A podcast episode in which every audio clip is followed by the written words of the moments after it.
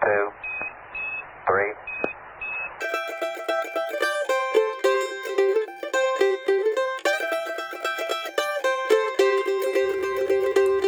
从塑封中解放书籍，让新书不只是新书。欢迎大家来到我们的播客节目《最近买了什么书》。大家好，我是野兔。大家好，我是山猪。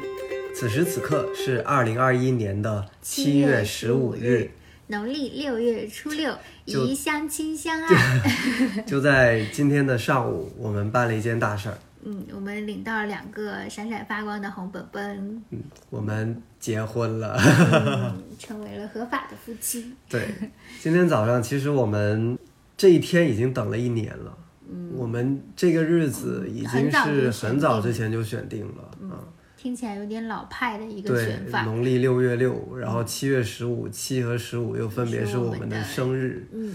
挺老派的一个日子。但是我们毕竟等这个日子已经等了一年，嗯，所以今天出门的时候，对于今天领证的那个期待和想象，其实还是觉得会很神圣，会很难忘，甚至会很激动。我们今天特意找了就是为数不多的几几套情侣装，对然后精心挑选，然后出门前还非常的呃这个非常特例的喷了一次香水，我们真的很少用那几瓶香水。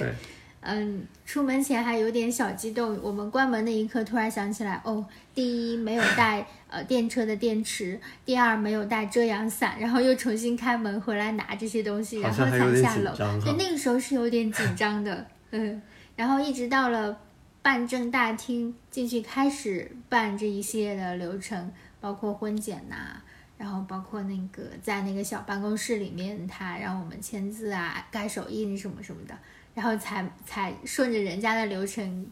就是一步一步走嘛，嗯，但是当这一切全部办完以后，你突然感觉，怎么这么快？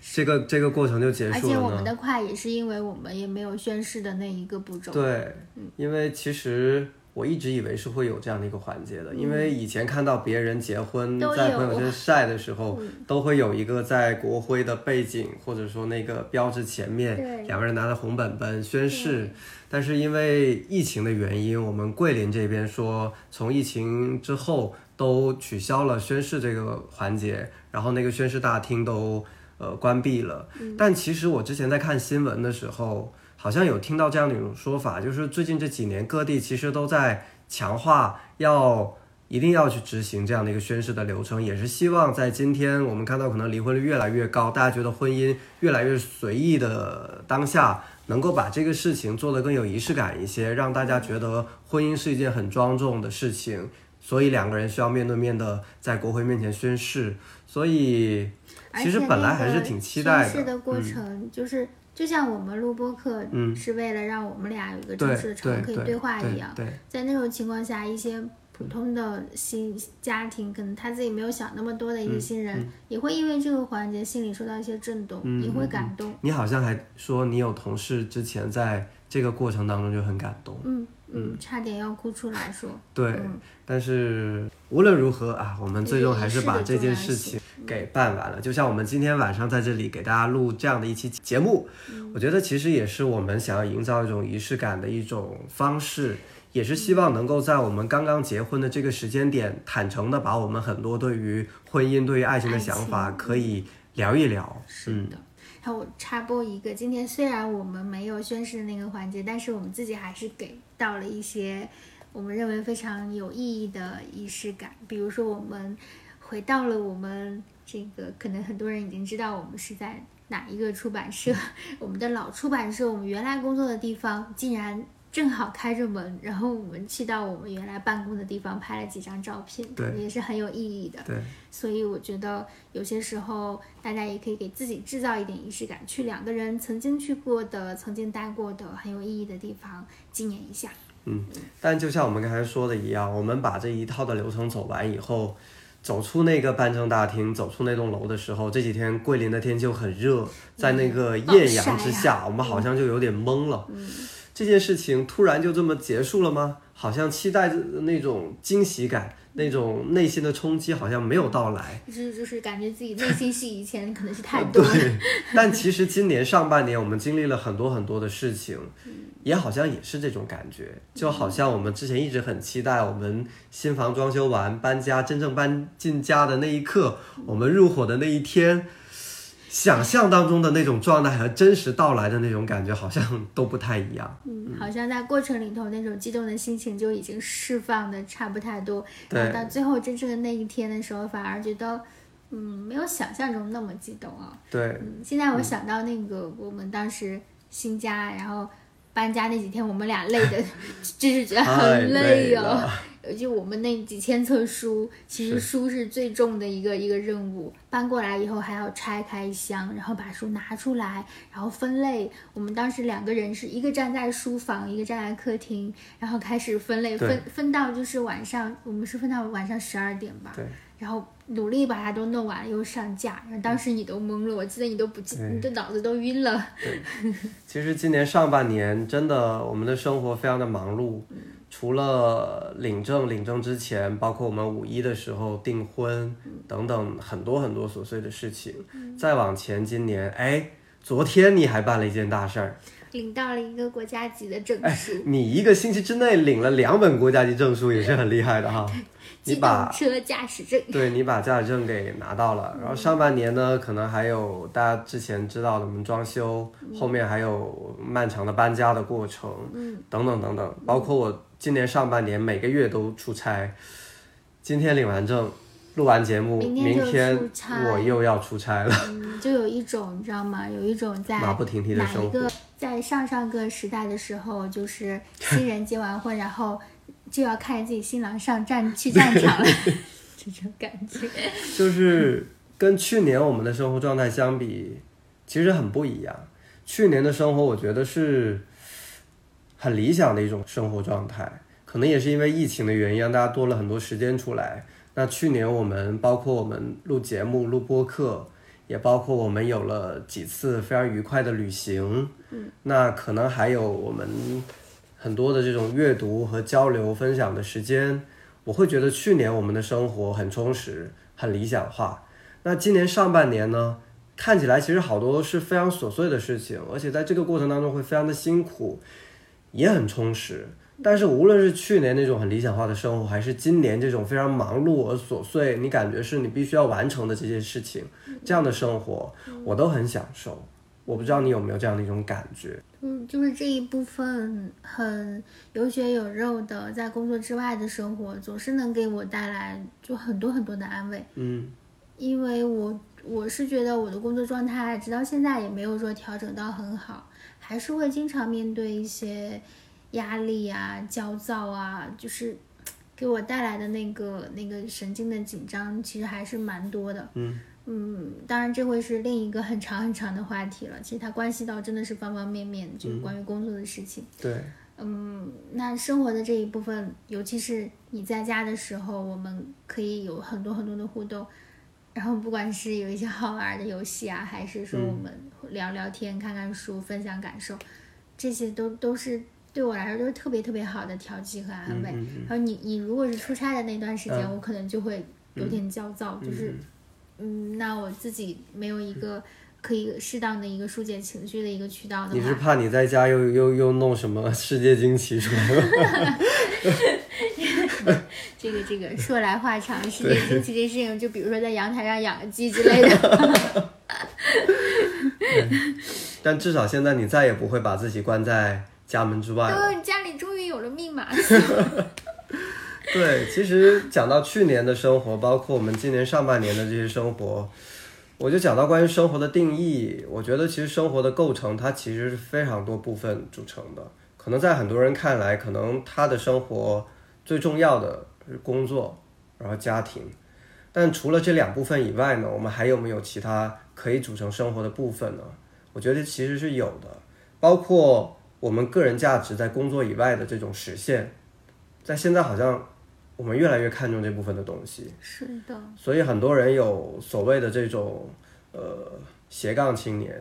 有自己在工作之余自己非常想去学、想去尝试、想要做的事情，当然，这里头也会有一个问题，就是会欲求会很多，对对，也会容易很迷茫。嗯，那比如刚才讲到的这个个人价值的实现，包括你希望在生活当中获得这种自己内心的满足和欢愉，嗯，那可能还有一部分是关于这种社会的参与。你参与一些社会当中你自己感兴趣的部分，嗯，包括我们录播客，我们其实录播客就是一种公众表达的方式，嗯，从某种程度上来讲，它也是一种社会参与。我们去年在录播客的时候，一些完我们完全没有接触到的人，他们听到了我们的播客，听到了我们提到的书，他们买来阅读，然后给我们反馈。我觉得它构成了我们生活当中我们非常非常开心、幸福，让我们感觉到非常充盈的。一部分，我觉得这些东西对我们来说是生活当中很可贵的。那无论是去年我们理想化的生活，还是今年我们按部就班需要完成这些事情，我觉得它可能都跟常规的生活稍微有那么一点点不一样。它是我们自己所挖掘出来的，我们自己所理解的生活当中我们觉得有价值的事情。无论在这个过程当中我们很疲惫、很疲惫，甚至很焦躁。但是我们觉得我们是在为了营造我们的那个生活，我们那个理想的生活而努力，所以装修很烦，搬家很累，甚至也生过很多的气。但是你你会发现，你就是为了营造一个你自己想要的那个生活努力啊，所以你不会觉得那也很累，我会我我我会觉得很享受，嗯。虽然那个过程里有很多小摩擦，是吧？对。一有事情就就。就找我们的 山猪同学，然后野兔同学就可以安安心心做别的。对，就包括其实我也特别认同我们领导讲的一个观点，就是他反反复复跟我们讲说，我们工作是为了什么呢？工作就是为了更好的生活。他非常鼓励大家每天到点下班以后，因为每个人都有自己的家庭，都有自己的事情，那下班时间以后，这这段时间应该是属于个人的，你有自己的生活要去过。你为什么要把很多工作上的事情去去限制住人家，去要过自己个人的生活呢？所以我觉得我们可能每个人对生活的理解不一样啊。很理想的状态是，就包括我说我在遇见你之前，可能我会觉得工作当中的给我带来那种成就感已经让我很满足了，我愿意在工作当中花很多的时间。但是跟你在一起之后，我发现我们两个人之间可以一起做一些事情，比如说播客，这同样让我能够感觉到。带来这种成就感和满足感，而且我发现这种生活方式好像是自己更喜欢的，所以大家对于生活的理解和选择其实也不是一成不变的过程。那在这个阶段，我们愿意选择这样的生活方式，也是基于我们现在的这个生活状态给我们带来的这种非常积极的反馈。但无论如何，今天过后，我们一定是进入到了一个新的生活阶段——婚姻生活。你对于这个婚姻生活有一些什么样的？期待，还是说会有恐惧吗？还是会有自己怎样的想法？嗯嗯，所有的那种，比如说畏惧的，或者是排斥的情绪，那都是可能是在遇到你之前了。我觉得他已经翻过去了，可能也是随着自己阅历的增长，然后随着自己的嗯成熟，嗯，然后跟你之间的。相处，然后整个的过程让我觉得是舒适的，是安心的，然后是可以继续有新的这种阶段的。那我觉得是很放心的，就不会觉得说将来的婚姻生活让我有什么样的担心。嗯嗯，而且我觉得他也不会因为一个红本本的存在而有什么明显的分野和分界。我觉得让他平顺的过去就好了。但我觉得可能跟之前我们的相处还是会有一些不一样，比如说今天晚上我们就组建了一个家族群，野兔山猪俱乐部。对这个群啊，没有取相亲相爱一家人之类的名字，啊，取了一个非常有意思的野兔山猪俱乐部。今天在路上我们还说呢，说估计全国可能有。好好几万个，好几十万个，比如说叫快乐家族啊，叫什么我们一家人啊之类这种的名字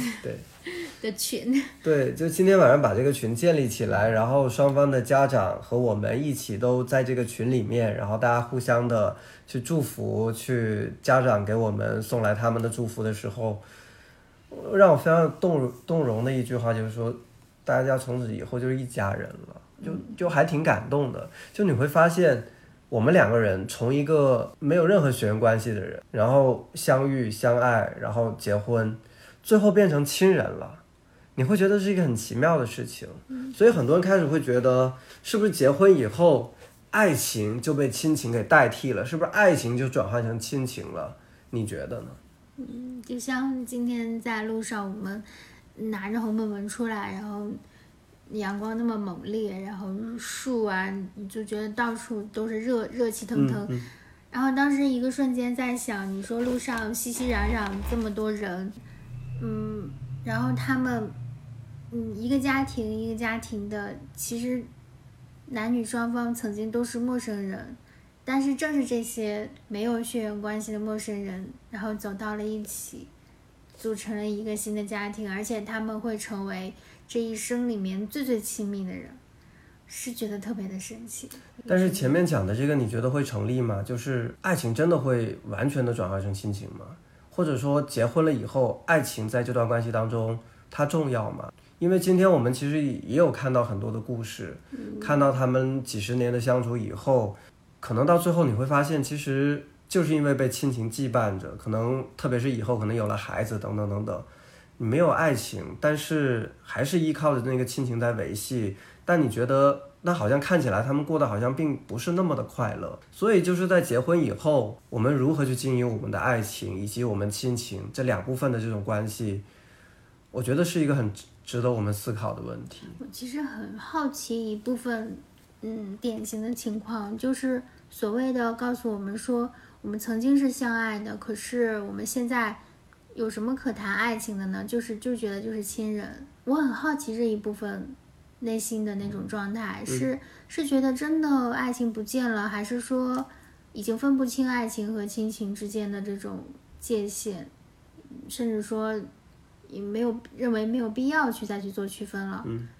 还是怎么一回事？我觉得有有各种不同的情况，可能在上一代人或者上上代、上上代人，他们真的是没有去特别的考虑爱情这回事，甚至是说是羞于提起这件事情。但是呢，嗯，对于可能跟我们之间年龄差没有那么大的一代人来说，他们确实是曾经有过爱情的。可能真的是随着婚姻步入婚姻，各种琐碎的事情，然后可能大家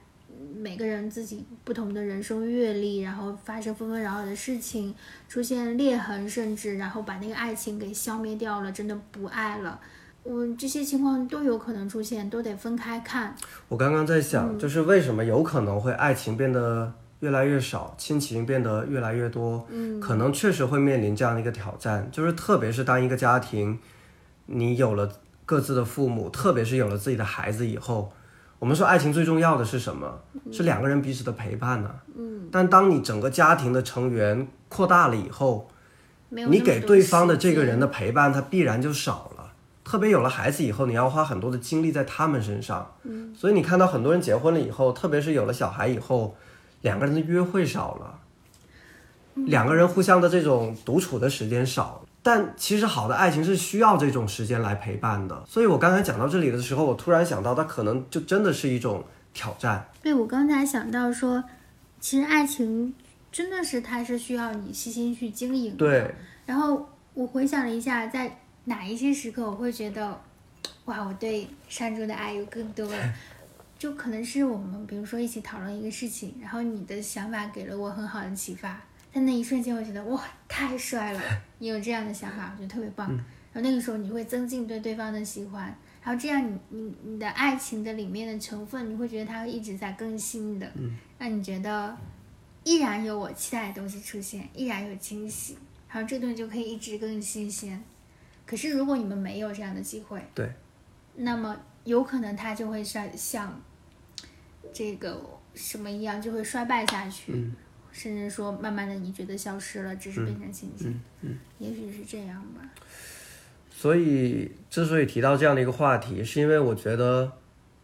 亲情大部分的亲情，它都是血缘关系构成的。嗯，但是唯独由爱情转化而来的这种亲情，就是夫妻关系，它是不一样的。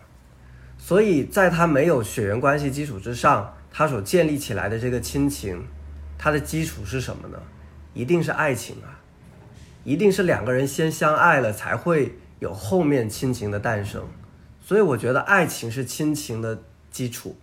是婚姻关系当中亲情关系的这个基础。我们不能够因为结婚了以后有了这种亲情的关系，而把下面的这个爱情把它给忽视掉了。所以我觉得我们今天谈说，从今天开始我们步入了我们的婚姻生活，但很重要很重要的一点是我们当然会产生亲情，但我们一定要把我们的爱情给留住，要经营好。它一定是挑战，就像我刚才想到的那样。但我觉得我们，我相信我们有能力去。去去克服这些挑战，因为我们至少我们知道，爱情对于我们来说，对我们未来几十年漫长的婚姻生活来说，它非常非常的重要。嗯，所以现在也有很多年轻人为了自己所向往的这个爱情或者说婚姻的生活，他会做很多新的选择，包括什么时候要小孩，要不要小孩，或者说选择什么样的工作。是全职还是自己来做一份自由职业？所以你会看到很多多元的选择摆在了我们的面前，那当然是另外的一个话题了。嗯，但是回过头来说到我们的这个关于婚姻和爱情的理解，作为一档我们读书节目，哎，我们还是可以其实从一些呃书和文学作品里面去聊一聊我们呃对于爱情和婚姻的这个理解，嗯。聊一下你对爱情这个概念最初的认识是从哪里来的吧？对我来说，我觉得可能最早对于婚姻的这个呃有一些比较直观的认识和感受，从文学作品当中，应该是非常经典的钱钟书的《围城》这本书。我应该是在初中还是高中的时候读的，有可能是在初中要更早一些。嗯，那个时候其实。懵懵懂懂，你也不会对呃婚姻、对爱情有特别深的理解。但是当你看完了那个故事以后，可能就像今天很多人未必读过《围城》都听过的那句话一样，就大被大说说烂了。就是婚姻就像一座围城，城里的人想出去，城外的人想进来，听着非常的丧。特别在今天，很多人排斥婚姻的时候，都会把这样的一个故事。拿进来说，你看，爱情是如此的复杂，爱情是如此的不美好。哪怕我们曾经想象当中的爱情是那么的轰轰烈烈，但是最后我们看方建红和小说当中的那个孙小姐，他们最后的那段婚姻好像也并无幸福可言，并不是他真正那种心动的爱情。你就会从这本小说里面。给那个时候的我的一种感觉就是，婚姻是一个很复杂的事情，人性也是一个很复杂的事情。人在面对感情的时候所做出的各种各样的选择，也是很复杂的一件事情。所以今天其实很多年没有再看《围城》了，但是当我跟你在聊起这部小说的时候，我会觉得可能正是在这样的一些文学作品当中，文学作品塑造了很多非常丰满的人物的形象以及他的性格。当我们去阅读这些人物的时候，我们可能会试图去理解这个人物背后的各种选择。今天为什么我经常说我们要去理解别人？人是复杂的。我们看到他做出一个选择，可能很多人会批评他，会指责他。但其实人就是那么复杂的呀！你怎么知道在当时那个境况之下，他的境遇、他的立场、他的思考呢？所以很多人可能会觉得方建宏前面有过三段的感情，众说纷纭，关于他所塑造出来的这主人公。但我恰恰觉得，可能小说对于很多现实，我们说是高于现实的，它可能有夸张化，但其实我觉得很真实。就现实生活当中，我们面对很多感情的时候，我们做出很多选择的时候，不也是那么复杂吗？就为什么有时候我们解释起一些事情起来，我们觉得那么的言不由衷？就是因为人性就是复杂的，感情就是复杂，所以《围城》这部小说给我的感觉，包括无论是那个时候还是现在，就是啊，那个时候你会觉得，哇，婚姻恐惧真的就像一座围城，哇，不敢想象。说的这个复杂性，就一下让我想到，就最近我不是一直在看萧红吗？对，看我们看了他的书，又看了电影《黄呃黄金时代》，嗯，对。《黄金时代》这个电影其实主要是还原了，我觉得几乎是还原了林贤志先生所撰写的那一本《漂泊的一生》，就是萧红的那本传记。嗯，然后很多的台词也是来自于那个书里边的。其实萧红这一生里边，她的这个她一共他他自己人生也路也非常非常的短，也就三十三十出头就去世了嘛。但他在这个人生过程里面，嗯经历过几个男人啊，那个最早的，呃，那个汪恩甲，然后到后面是萧军，萧军应该是最多被人谈论的。然后到端木蕻良，然后最后还出现了一个骆宾基。然后在这个过程里面，你觉得萧红她一直是对爱情是有渴求的这么一个女性，嗯，她最最追求的两样东西，你觉得真的就是就是爱，还有就是自由。然后她作为一个在那个时候，在那个所谓的五四新女性的那种那种她追求解放那种那种个性里面，她属于一个代表吧。可是呢，她。似乎她一生的悲剧，又因为她作为一个女性的身份而有一些这种优柔也好，还是还是什么说不清楚。就就这里面肯定也是涉及到很多这种，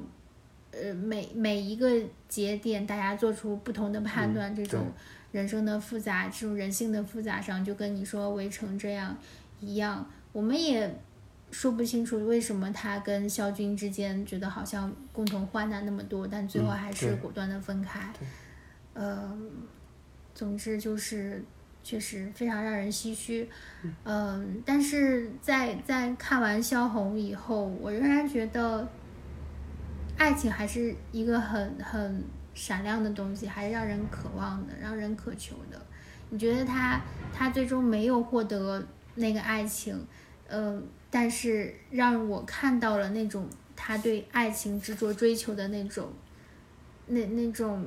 那种坚毅，而且再加上他的才气，你觉得他就是一个非常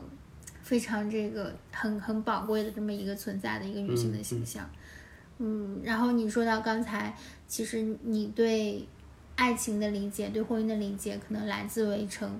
我我就想到，其实我小时候，我不知道你有没有这样经验。我会觉得父母的那个结婚本是一个很很神奇的东西。我有时候会忍不住从箱子里翻箱倒柜翻出来，然后因为那个时候他们送的东西比我们现在要多，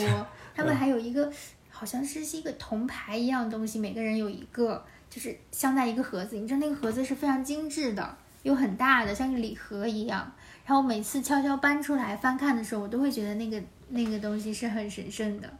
所以，尽管小时候会看到一些，不管是父母辈还是长还是祖父母辈哈，觉得好像，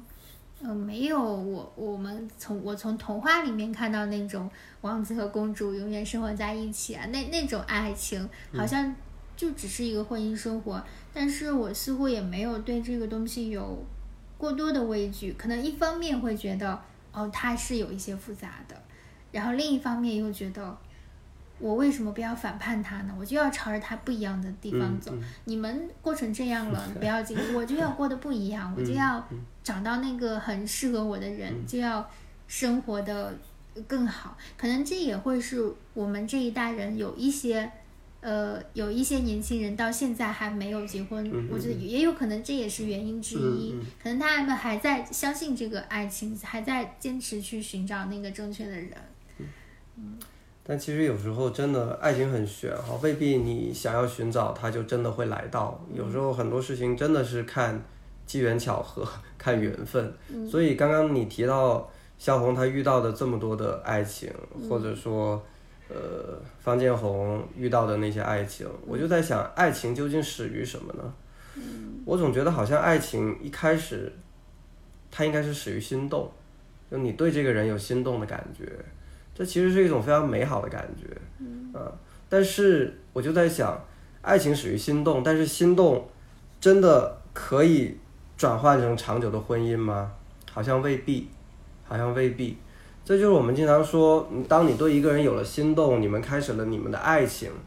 但是不是所有的爱情最终都能从一而终转换成婚姻？嗯，这就是我想到的一个问题，就是。在今天，是我们遇到一个对的人更重要，还是说你遇到了一个人，甚至一开始没有心动，但是你们两个通过日很长很长的一段时间的相处磨合以后，产生出爱情，它也可以很稳固、很坚定。因为你看到我们上一辈好多人就是这样子的，甚至就包办婚姻，他们甚至可能甚至连心动都没有。但是他们也有挺多人过得是有一些人过得挺不幸，但也有很多人能够把这种相处过得特别特别的好。我觉得提到爱情这个词，没有人拒绝它是一个很美的词，嗯大家都会从这个词一看到它就会获得一种美的联想。嗯嗯，但是每一个时代因为它的原因，所以可能呈现出不同的形式。可能在过去的某些时代，爱情可能只是一个概念，就放在那儿而已。可是对我们来说，现在已经是一个心理心理必备的一个需求。嗯嗯，但是依然不可否认，最后的结果，我会觉得爱情它还是一个稀缺的东西。嗯，可能最后还是有一些人，真的你手里可能是你是没有获得那、嗯那一份爱情，或者是说短暂的经历而没有长久的把握住它。嗯，所以我觉得好像听起来有一点小小的、小小的嗯伤感，但是我觉得可能在听这期节目的听众，嗯也好，就是大家如果手里现在正把握着一份爱情的话，我觉得真的要好好珍惜，我觉得它真的是稀缺的，它不是每个人都好像有谁给你分发一份的。对，它一定是稀缺的，而且一定也是会面临困难考验的。嗯在你面对一份爱情的时候，你所需要考虑到的东西，有时候甚至不仅仅是两个人之间的关系，还有很多外界的因素会干扰着你们之间的这段感情。所以在今天，我在想，为什么可能有很多年轻人，他在爱面前可能没那么勇敢，或者说经常会退缩，可能也是因为看到了太多太多这样的故事，他觉得爱情当中一定会面临很多的困难。这个时候就涉及到一个我们在面对一段爱情的时候，我们在经一段感情的时候，我们在跟这个人磨合的时候，我们是不是要有一些所谓的爱情的方法？其实今天有很多很多这样的课程也好，也有很多这样的书也好。比如说我以前我甚至还看过那个李阳国出的陈雪的恋爱课恋，爱课，对，但是其实看完所有这些东西，你就会发现，好像这些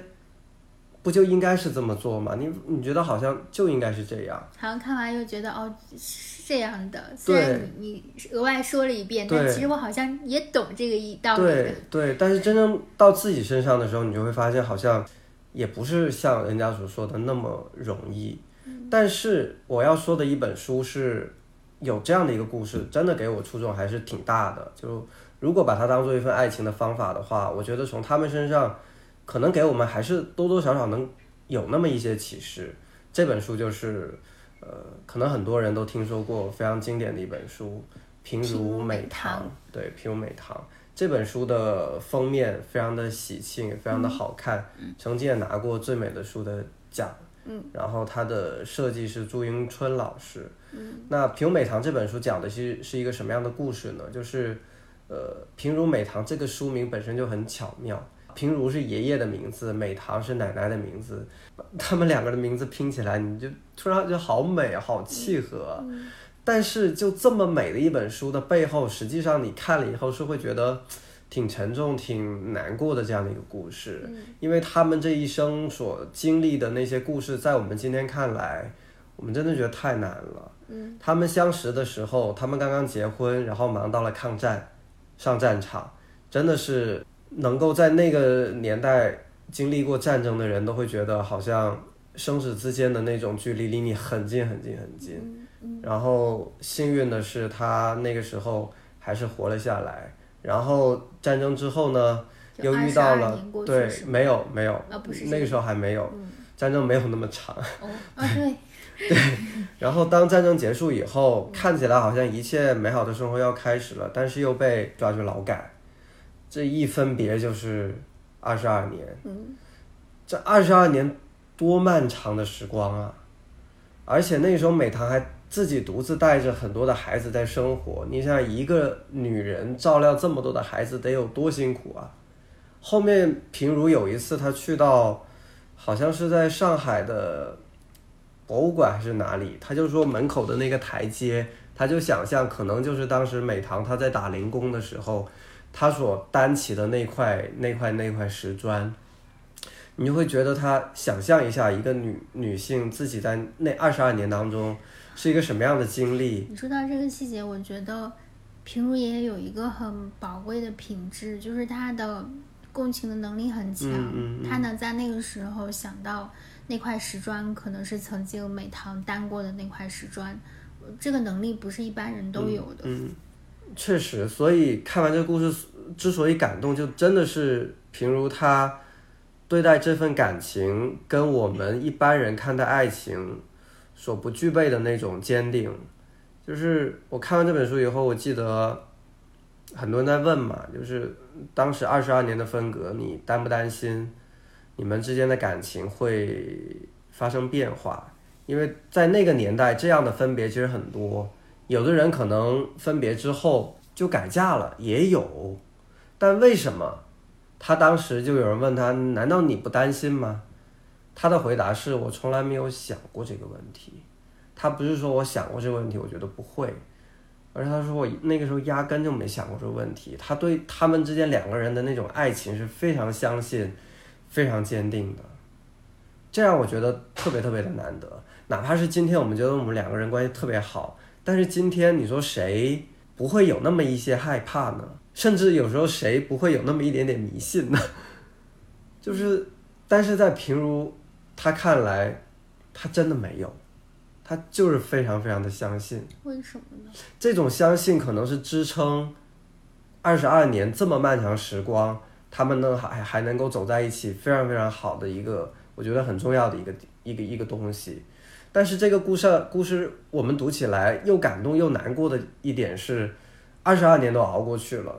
当他们终于在一起的时候，他们都老了。嗯，他们在一起真正在一起的真正在一起的好好的日子并没有太太短太短了是的，然后到后面，美棠奶奶生病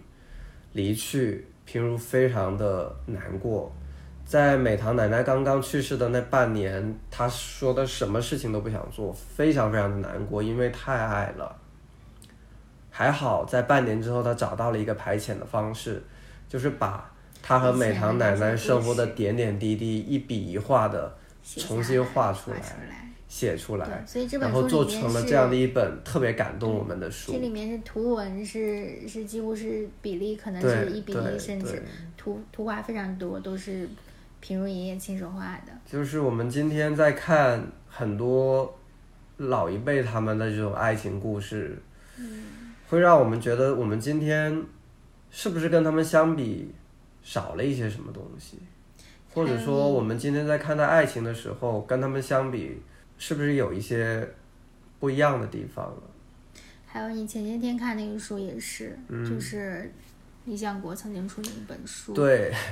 理想国一重》当中的一本。你像在爱情。对，在苏联的那个那个年代，嗯，呃，男的在劳改营，女的之间本来都已经结婚了、订婚了，完全没有音讯，完全没有消息。后面有机会寄了一封信出去，才偶然得知他这些年的近况。但是那个时候他们还没有办法相见呢、相见是几乎不可能的事情啊。但是女女的那一方冒着巨大的风险，愿意跟他坚持往来通信，几百分甚至上千分，我记不得了。而且不仅仅是通信呐、他还甚至冒着非常非常大的风险，偷偷的跑去劳改营，跟他见了一面。就是你觉得在那个年代很无望啊，就已经三年四年没有任何消息了。接到消息以后，可能在一些人看来啊，你到劳改营，你是不是叛国？你是不是？甚至有些人就跟他划清界限了。他没有，他相信他，他觉得他就是他最重要的东西，就是他的期盼，所以他愿意等待着。他说我们一定要相见。哇，当你读到这样的一个故事以后，你不管那个时候的环境是怎么样，就是单纯的这份两个人之间的这种爱情，就足以让你觉得非常非常的感动。想到我们今天呢，我就觉得好像啊，是不是好少啊这样的一种那种感情？想到一个事情，忽然想到一个纪录片，你还嗯记得吗？前些天我们看关于空军的那个纪录啊，片，记得吧？对，是。叫冲天还是叫什么？就是它里面讲到一个军嗯，官，抗战的时候，对他们俩是在火车还是什么上遇到，然后那个女女女生就是吸引了那个这个飞行员，然后后来这飞行员就坚持给他写信，就真的打动了这个这个女生，然后他们就因此而建立了一种特别坚定的感情。其实相处的时间也非常短，就是火车上那那一会儿，然后后来他们就真的结婚了。就是为什么？为什么那个年代的人是什么给他们一下就有那么坚定的信心？我们现在可能两个陌生人相相见，以这么短的时间，嗯我们都是，不会，甚甚至不会跟他说一些详细的自己的信息，包括你比如说我最近去学这学车嘛，去考驾照，那同学之间大家都在一起练习，其实交流的时间很多，但是可能到最后你就发现你都不太知道对方的姓名，为什么？就是这我们这时代之间这个差异真的非常大。就现在你会觉得我不敢袒露我的一些真实的东西，似乎。我觉得这确实是一个很庞大的问题。我又想到最新我们在看十三幺的一期节目，呃，许知远对话傅高义，嗯很珍贵的一期节目，因为傅高义呃去年去世了，然后这期采访是二零一九年完成的。我看了这期节目，说实话我挺有感触的，就是就为什么他他提到上一代人之间的那种理解，那种愿意去理解对方，在今天就变得那么少了呢？今天大家各持各自的立场，这种分裂撕裂越来越强了呢？但可能是不是跟最近这二十年的技术的发展的技术的发展所带来的很多的问题，因为我们今天，就像我们前面讲到的，我们的生活很重要的一部分的工作，我们的工作形态已经发生了天翻地覆的变化。我们今天接触到的那些东西带给我们的讯息，我们的观念、我们的思想受到的冲击和启发，可能真的是过去一百年都没有的。我们今年每我们的新的观念不断的迭代，不断的更新，我们接收新的新新的讯息，速度非常非常之快，而且有了互联网以后，有了网友的这个概念，有了和远端那个人连接的这种便利，我们和身边人这种相处的方式也发生着改变。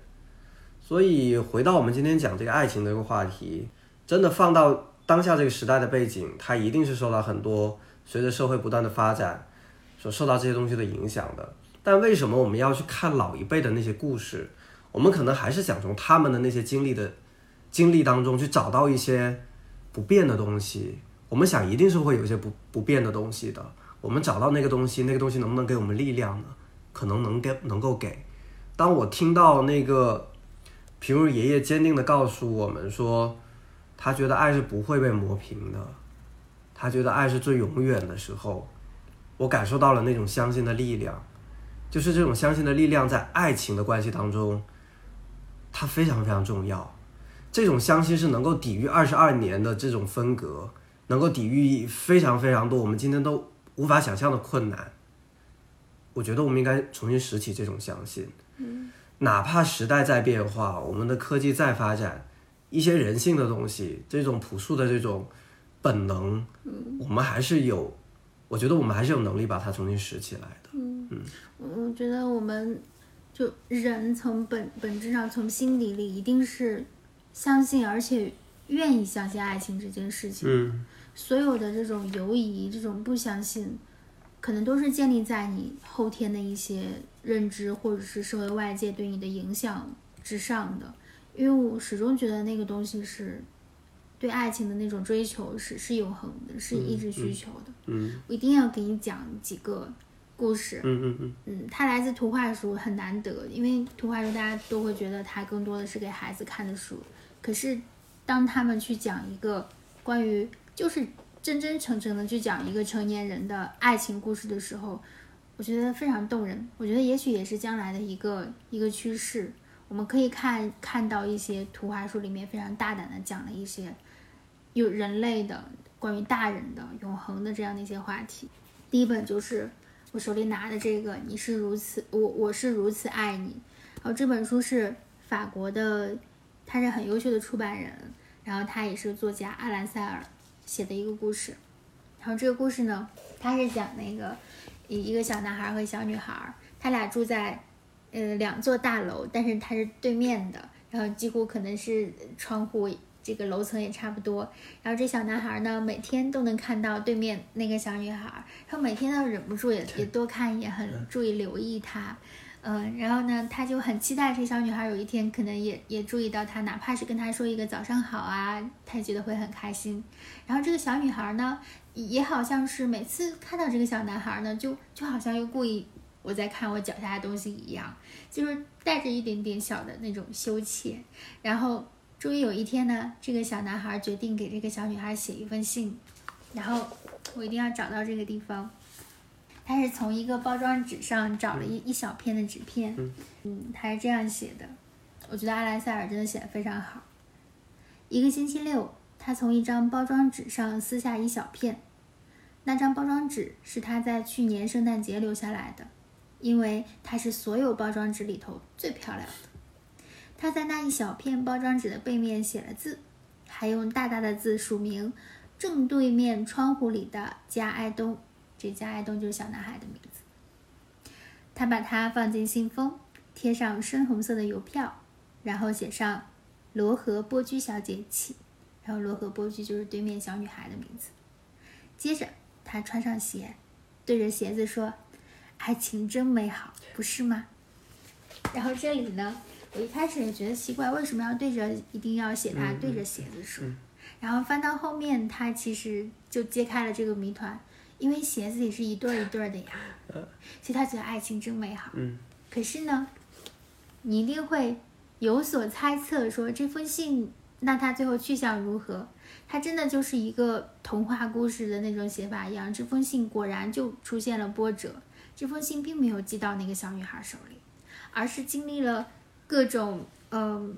被这个呃漏机呀，然后被这个卷到别的地方去啊，然后。甚至说漂洋过海啊，经过很多很多神奇的经历，最后才传递到这个已经变成了年老的老太太的那个女孩手里。童话呀！对，然后这个时候，加爱东这个男孩他自己已经变成一个老爷爷了。嗯嗯。然后有一天，他推开窗户，他看到对面那个那个小姐，她还在一个变成老太婆的小姐，她还在。她发现她对她微笑了一下。就等等待了这么多年，两个人都变成白发苍苍的老人的时候，她发现对面的那个人对她微笑了一下，然后她觉得整个世界都点亮了。然后紧接着，在这个书里边的那一个画面就是，这个对面的那个变成老太婆的这个小姐，她坐在桌子前面要开始写一封回信，然后她身旁就放着那个。饱经周折，她收到的那张曾经是一个小男孩给她写的那张皱皱巴巴的纸片，然后到最后有有这么一段话，我觉得一定要分享给你，也分享给给大家。现在罗和小姐正写着一封情书给加埃东，那是一封又长又美丽的情书，上头的笔记出自一位老妇人颤抖的手。今天下午。如果雨停的话，他就要把这封信投入街上的邮筒。然后最后一页是这样的：他衷心希望那一刻赶快到来，因为在这个世界，夜晚常常疏忽而至。因为他们也已经年老，对，就不光是那个真正的天色的那种夜晚，这个比如说它可能到冬天，然后夜晚很快就会来，而是生命的夜晚都可能会随时会来。是不是有一种又遗憾又美好的感觉？对，嗯，哎，说到这儿，我想再插播一句，其实我们这是第二次来录今天晚上的这个节目。对，我们刚才录，其实所有的录音我们已经快要录结束，然后又想要聊的东西快要聊完了，对，发现没有录上，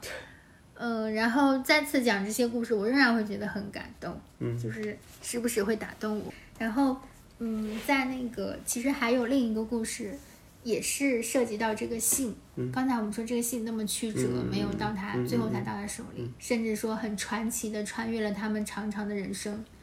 那另一个故事是来自挪威，然后挪威的这个故事呢叫丹麦诗人。然后他是讲呢一个灵感枯竭的丹麦诗人，然后准备去另一个国家去寻找灵感，然后他去拜访一位著名的作家，但是呢，其实他获得灵感这个行为并没有真正实现。嗯，这个动这个目的并没有真正实现，反而是遇到了一位牧羊牧羊女，嗯，他他们俩一见倾心，可是这个牧羊女在那个时候已经被父亲许配给了别人，在那个年代，嗯然后他们就因此而失之交臂。可是他们这种一见钟情，毕竟在心里种下了这个爱情的种子，一直没有办法忘记。然后丹麦诗人在回到自己的国家以后，一直对那个牧羊女也是念念不忘。然后直到后来，牧羊女的那个被许她许配的那个那个男人因为意外去世了，然后这个牧羊女，呃，我忘了是她写了一封信寄出给丹麦诗人，还是丹麦诗人寄寄给她，反正有这么一封信寄出来。然后这封信遭遇了跟刚才我讲这个故事非常曲折的经历，非常相似的命运，也是邮差可能寄寄丢了，然后被风吹跑了，然后被羊吃掉了，然后就没有能够这个通过信件建立联系。可是后来他们还是有这样的机缘走到一起，是因为这个丹麦诗人曾经想要寻找灵感拜访的那位著名作家去世了，然后那个小姐那个牧羊女呢，跟那位作家是有远房亲戚关系，去到了这个葬礼。然后丹麦诗人也是慕名而去，也要去拜访，去参加这个葬礼，去凭吊。于是他们在这个机会下又相见了，然后他们的爱情最终还是结出了果实。就是在这两个故事里面，都是一种童话一般的叙事，中间经历那么多的曲折，可是那个爱情依然在，甚至一直到了。在丹麦诗人里面，可能到了他的中年，然后在前面那故事一直到了他的风烛残年到老年的时候，但这个东西依然依然在。而且说到这种这个性的这个这个流转经历的这种波折，这个故事的结构，其实，在那个安徒生童话里面就已经有这个原型，就是坚定的锡兵。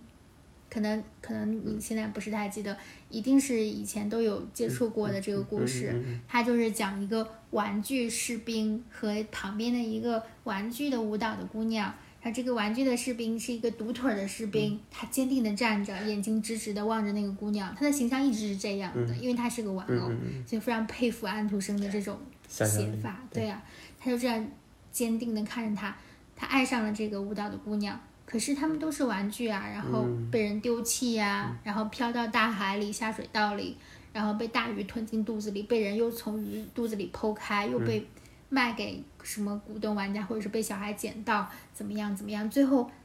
经历了这一切，他们又重新摆到了一起。然后这个坚定的锡兵看到舞蹈的姑娘，他又再一次看到了她，就站在他的对面。可是这个时候。有人把这个坚定的锡兵把锡兵扔进了火炉里，嗯嗯嗯、然后一阵风吹来，嗯、没想到把舞蹈的姑娘也吹进了火炉里。嗯、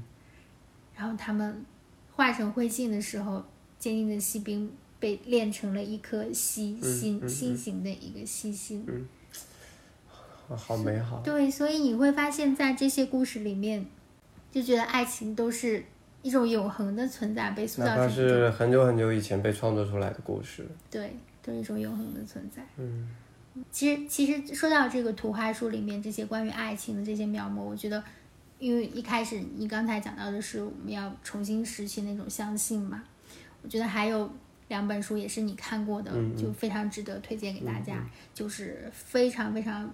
厉害的作家，也是画家。谢尔弗斯坦他的《失落的一角》和《失落的一角遇见大云》对这两本书是我最开始说我想要去尝试去阅读一些经典的图画书作品的时候，嗯、呃，你的同事推荐给我的。嗯，嗯所以 但是看了以后就确实挺特别特别打动人。对，我觉得这两本书完全可以作为一个，嗯，他在爱情上可以给你很多指导和启发的书。嗯嗯嗯、你像。失落的一角，应该他一开始最早创作的，应该先创作的应该是失落的一角。但其实失落的一角讲的呢，是一个缺了一角的一个圆，嗯、去寻找属于他的那一角。嗯。可是呢，他发现他最终历尽千辛万苦找到了那一角，他把那一角含到自己嘴里变成一个圆满的时候，嗯、他在转动的过程中，他觉得自己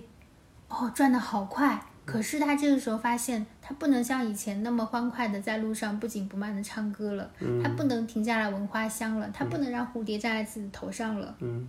然后这个时候他停了下来，他把那个一角吐了出来，然后他继续欢快的唱着歌儿说：“我要去寻找我失落的一角，嗯。我要我要去追寻怎么怎么怎么样，嗯。是这么一个故事，嗯，会给人一种，会让人想很多。对，是，嗯他他停了下来，吐了出来。那第二本书呢，就是《失落的一角遇见大圆满》。然后这个故事呢，是以失落的一角，呃，为以他的口吻，然后失落的一角在寻找那个能包容他的那个那个圆满。然后他一开始，呃，找找找，最终找到了一个正好缺了一角的那个圆，他以为就是他了。可是当他们嵌进去的时候，哎，他发现发现自己会长大。嗯，发现自己不适合那个了，嗯然后然后那个失落的那个对方这个这个缺了一角的圆满就说我没有想到你会长大，嗯。失落的一角说其实我也没有想到我会长大，嗯。然后他们并不适合，然后失落的一角继续等待继续找，然后这个时候滚过来一个真正的圆满，它是没有任何缺的一个真正的圆满，嗯。然后失落的一角想要跟他一起同行，可是大圆满说。你看我是圆满的呀，我不需要什么东西。说说我我可以自己去滚动啊，然后失落的一角没有办法跟他一起走，然后大圆满说：“你为什么不试着自己自己滚起来呢？自己走，自己滚起来呢？”然后失落的一角说：“可是我没有办法滚动啊，我是个三角尖的，没有办法滚动啊。”然后大圆满就就滚走了，然后失落的一角这个时候。想我是不是可以尝试我自己立起来？然后他渐渐尝试自己立起来，然后自己滚了一段时间，把自己磨平，棱角开始磨磨磨，竟然也可以自己滚动了。而且他这里用了个词说，我可以自由的滚动了。然后他滚着滚着滚着，他又遇到了那个大圆满，然后他们就一起往前滚动了，是这么一个故事。你总觉得他会给你很多非常非常多的启发和想法。嗯它不仅仅是一个关于，好像关于一个关于爱的表达嘛，其实还关于你对自我的认识，关于两个人之间关系。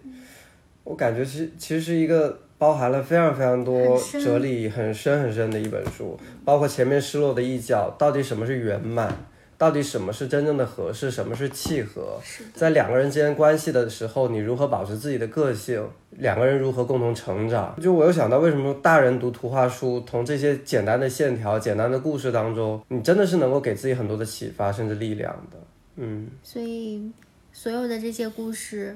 嗯，包括刚才讲的譬如美棠的故事也好，还是我们后面讲的这些童话里的故事也好，发现男女主人公可能是短暂的失之交臂，或者甚至说是几十年的不在一起，可是最后你发现那个爱情的东西还在，你觉得它真的很美。对，嗯，所以回过头来说说我们今天的这一个特别有意义的这样的一个时间节点，在今天我们刚才聊了很多，是有很多人恐婚，很多人选择不婚，但我们还是非常坚定、相信的走进了这个看起来非常的神圣的婚姻的殿堂。嗯，你觉得是什么让你至少在这一刻你是坚定的选择，能够勇敢的走进来的呢？是因为你啊，给你因为一个合适的人，让你觉得很安心啊。嗯，你知道我答案是什么？就是还是回过头来，其实我觉得聊了这么多，其实聊的核心是“生活”这个词。可能在某个阶段，工作能对我来说是生活很重要的一部分，但是在遇到你之后，我发现我们两个人可以一起做很多事情，能够创造出非常非常多让我充满了幸福感、充满了成就感的事情，而这些事情恰恰是我。在这个阶段，我觉得我所能够拥有的最好的生活，我确实觉得生活对我们来说是很重要的一件事情。生活有很多的部分构成，工作一定不会是生活的全部。在今天，可能在上一辈人看来，你拥有非常好的事业，但这可能带来的是你面对家庭或者面对方方面面的牺牲。我觉得这个没有对与错的选择，只是说大家对于生活的你的理解。我觉得，在我理解看来，生活最有意义的地方在于它能够让你感觉到幸福。而且，其实两个人在一起以后，很关键的一点是你能不能够跟他创造生活。其实两个人之间，如果你没有这种创造的能力的时候，你就会归于，特别是一旦你决定进入到婚姻以后，就会被很多柴米油盐的事情所困在里面，最终困成是不是像围城那样，我们不知道。但如果两个人有这种创造生活的能力，无论他是在哪一方面，也许他并不是非常宏大的这种事业，也许未必是大家眼里觉得你应该成为的那个幸福的婚姻的模样，但至少在我们两个人看来，我们所创造出的那些事情，给我们带来了非常非常多的满足，我觉得这就足够了。就好比做播客这件事情，我到现在，我记得去年在节目里面我也跟你说过，感谢你去哪里找到这样的一个人，能够是你的伴侣，还能够跟你一起去做这样的一件事情呢？太难得了。所以我在今天这个非常特殊的节点，在录到这期节目的最后，我觉得还是特别特别特别的开心，因为好期待呀！就是那个时候你问我说啊，会不会领证结婚了？好像就不怎么样了，但好像不是，还是一直期待，嗯，一直期待，嗯。所以在这个特别的一天，我们不仅仅是想要把我们的这些快乐分享给大家，也是希望能够利用这样的一次对话，在对话的过程当中，让我们对婚姻、对爱情，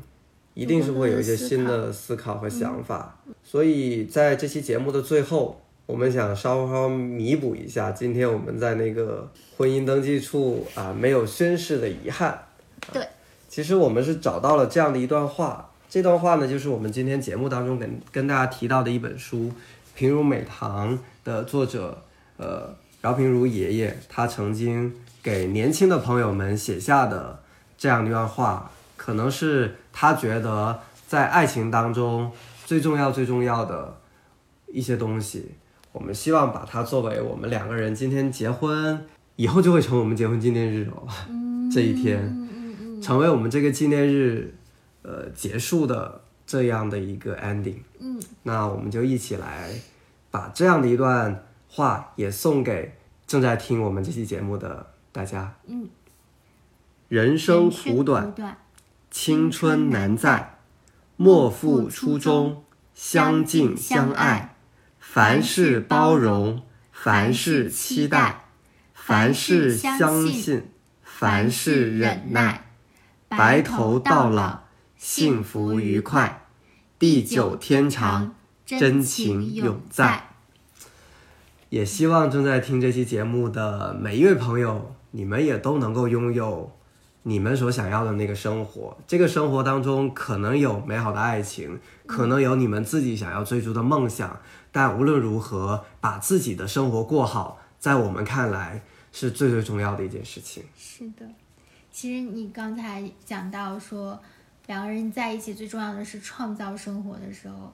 我觉得这个说的真的特别特别好，真的就是创造这个词。嗯，我还忍不住还要安利一下，本来今天其实想给大家说的，就是这个一直没有时间说，就是石河和陈雪颂这两位作者呃一起写的小勺猫故事系列有三本，然后这三本。这三本书呢，其实是他们睡前两个人一起讲故事，然后他们两个人是夫妻关系，是夫妻。对，然后石河老师是呃儿童文学博士，然后也是儿童文学研究者，嗯，然后两个人都在高校，然后他们每天睡前有时候讲一些。呃，睡前的故事啊，然后就诞生出这样小勺猫和他的一些朋友这样一些有趣的形象，然后变成了三本书。我觉得他们就是在创造他们之间的故事。嗯嗯，真的是一种很好的创造的范例。所以我们也希望正在听这期节目的你们，如果你们身边或者你们自己有关于。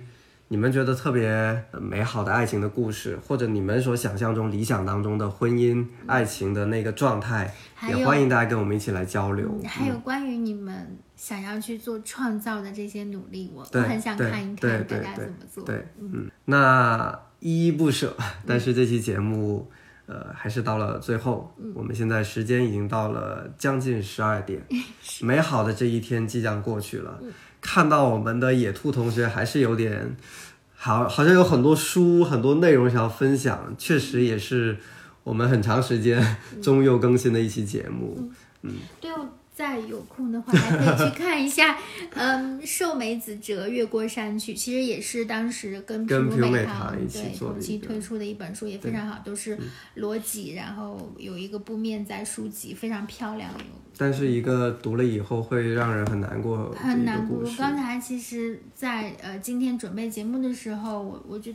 读一部分，就我就已经哽咽的不行，对对对，一直哭。嗯，好，那以上提到这些书呢，我们也会在这期节目的详情信息里面提到啊，大家如果感兴趣的话，也都可以去找来阅读。嗯，那我们今天的这期节目就到这里，就到这。里了，嗯，嗯，我们下期再见。我们下期再见，拜。拜拜